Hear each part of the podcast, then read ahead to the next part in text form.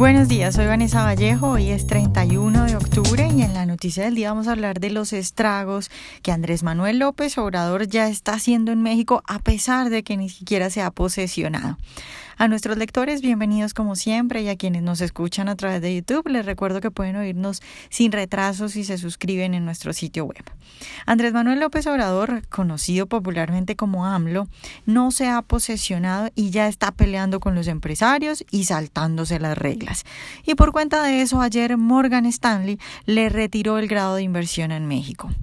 AMLO anunció que su gobierno, que comienza su mandato el primero de diciembre, cancelará la construcción del nuevo aeropuerto internacional de México, conocido por sus siglas como el NAIM, y bueno, según el próximo presidente de México, esta decisión se basa en una consulta nacional que su equipo de transición, ojo, sin contar con el actual gobierno ni con la autoridad electoral del país, organizó el fin de semana pasado, en la que, según AMLO, solo un 30% de los participantes apoyó la edificación del Naim. La propuesta de AMLO, según dice él, que aprobó la mayoría de los mexicanos, es cancelar la construcción ya iniciada del Naim e iniciar la construcción de un aeropuerto en la actual base militar de Santa Lucía. Esto está ubicado a unos 40 kilómetros al norte de la Ciudad de México. Y además la propuesta de AMLO pues es reacondicionar el actual aeropuerto internacional de la Ciudad de México, así como ampliar el aeropuerto internacional de Toluca.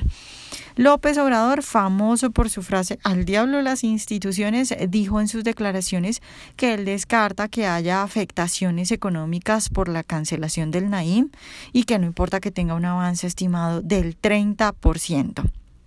Es decir, AMLO o no sabe nada de economía o se hace el que no sabe. Obviamente los empresarios salieron a advertir de las consecuencias negativas de esta decisión. Por un lado, los costos de cancelar el proyecto, lo que se tendría que pagar a los empresarios inversionistas y lo que afectaría a México no tener ese aeropuerto. Pero por otro lado, el problema también es el mensaje que se le manda a los empresarios.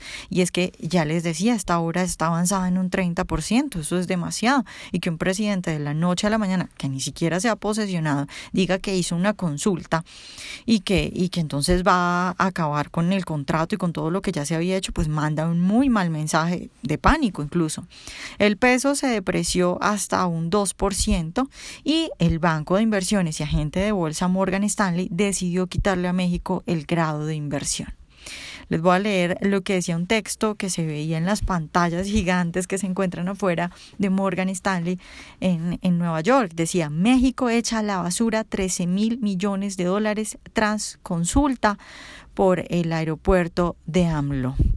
La calificación de soberanía de un país pues evalúa la capacidad de pago de las emisiones de deuda y también recoge el análisis de indicadores macroeconómicos, políticos y pues también institucionales. Y pues la bajada en, en una calificación en este caso es que ni siquiera es bajar, sino que se retira el grado de inversión, significa que, que, esta compañía cree que México no tiene capacidad de pago. Y eso por supuesto hay que preguntarse cuánto le cuesta a México en materia de la deuda que tiene, de lo que tiene que pagar por esa deuda.